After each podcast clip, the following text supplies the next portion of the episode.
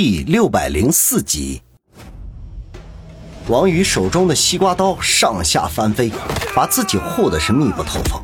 他越打越是心惊，对方人数众多，他势单力薄，就算他战斗力再强，久而久之也会把体力消耗一空，届时就会变成砧板上的鱼肉，任人宰割。他忽然明白。向来孤傲自负的常青山为什么会打电话求援了？那好虎架不住一群狼啊！常青山武功再高，也敌不过人海战术。他只有躲起来等待援兵到来，否则那就是死路一条。想到这里，他立刻打定主意，一面与四十几个黑衣人对抗，一面悄悄的后退。他发现左手边有一民居，陈旧的木门虚掩着。他打算退到那家民居的院中再做计较。心思电转，他又将两名黑西服放倒，便猛然转身一跃，撞开了那家民居的木门。他的动作不可谓不快，就是千钧一发之际，仍旧感觉到背后一阵刺痛，被一把唐刀划中。顾不得背上的伤势，他已经落进了院中。左右观看，皆是两米多高的院墙。如果没有助力的话，很难攀爬上去。身后则是一间堂屋。王宇虽然没有见过，却也知道这种屋子几乎是没有后窗的，一旦进去，那就是自寻死路。正在这时，七八个黑衣人已经破门而入，举刀杀来。王宇腾挪跳跃，堪堪避开了几个人的攻击，瞧准了一个空档，就朝右手边的高墙冲了过去。不管能不能爬上去，那总要试试吧。也许是生死关头，他到了墙边，纵身一跃，居然比平日里跳得高了许多。双手勉强扒住了墙头，心中一喜，不及多想，双臂发力，硬生生地翻上了墙头。与此同时，几把唐刀一起从身下的墙壁上划过，刀刃与青石墙壁相碰，蹦出夺目的火花来。王宇吐了口气，沿着墙头向屋顶走去。这里的居民屋基相连，加之房屋本来就高，站在上面极目远眺，可以将半座小镇尽收眼底。而且最重要的是，在屋基上比地面上要安全百倍。他一口气爬到了屋基，向小镇深处望去，果然见到了最远处有一条横着的街道。根据整个小镇的布局，可以断定那儿就是这座小镇最深街道。常青山就藏在那边，从这些屋基间可以到附近去。王宇做事虽然喜欢衡量再三，可是，一旦决定了，就会毫不犹豫地去执行。此刻亦不例外。他上墙的时候就打定了主意，这会儿锁定了方向，就从屋顶上前行。下面的黑西服兵分两路，一路在下边穷追不舍，另一路则搭起了人梯，爬上了墙，也学着王宇上了屋基。不过乌鸡并不容易行走，王宇又先他们一步，早就将他们远远地抛在了身后。转眼间到了这条胡同的尽头，是一条横着的小路。王宇这边的房屋距离小路对面的房屋至少有三四米的距离。就算王宇接受过训练，在没有助跑的情况下，也很难一下子跳过去。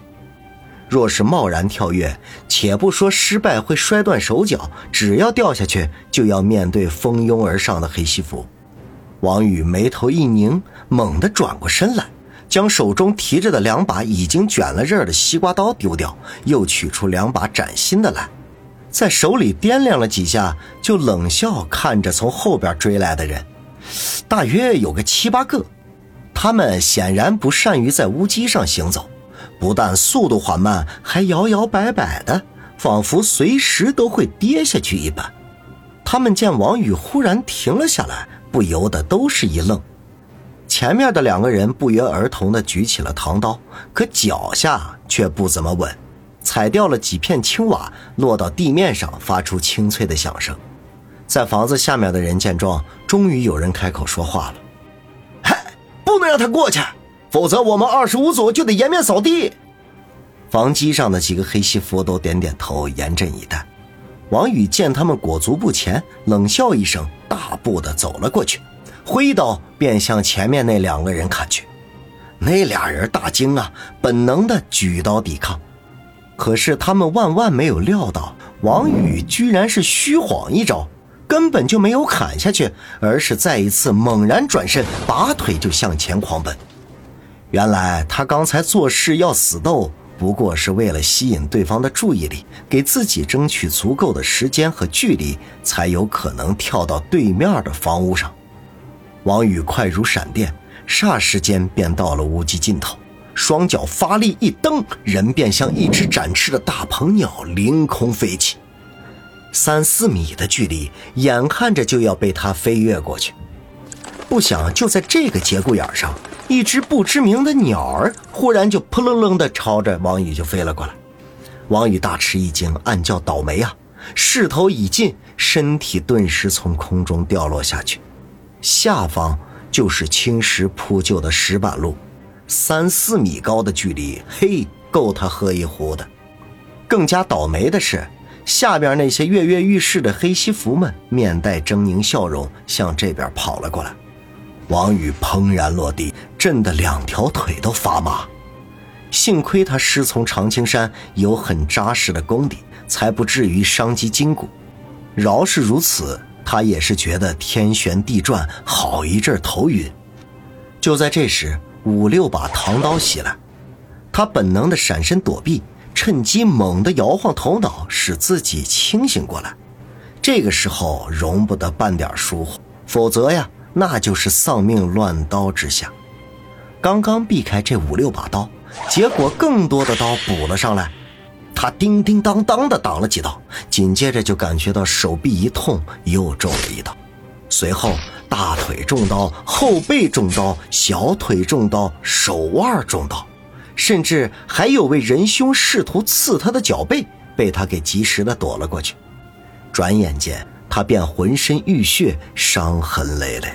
他眼前一片血红，只顾着乱舞手中的西瓜刀，再无一点章法。慌不择路，也不清楚方向，跌跌撞撞的就向前冲去。他本以为那些黑西服会追杀过来，没想到那些人将他重伤之后，居然纷纷罢手。领头的黑西服大声地说道：“前面是八族的地盘。”他算是闯进阎罗殿了，我们撤。说完，黑西服们搀扶着受伤的同伴，呼啦啦的就散去了，顷刻间便没有了踪影。王宇踉踉跄跄的向前跑了百米，只觉得浑身乏力，再也迈不动步子，一手扶着旁边的墙壁，一手拄着膝盖，大口的喘息着。看着从他身上滴落在青石板地面的鲜血，他自嘲的一笑，说道：“王宇啊，王宇，逞能是会付出代价的。东北的教训你怎么都忘到脑后去了？”停顿了一下，他又自语道：“也许这就叫关心则乱吧。他妈的，除了家人和女人们，能值得让我做这么多的没几个。老排长，你算一个。”说完，吐了一口带血的浓痰。用手将眼睛周围的血迹擦掉，低头看着手中的西瓜刀，呸了一声，骂道：“妈的，这质量也太次了！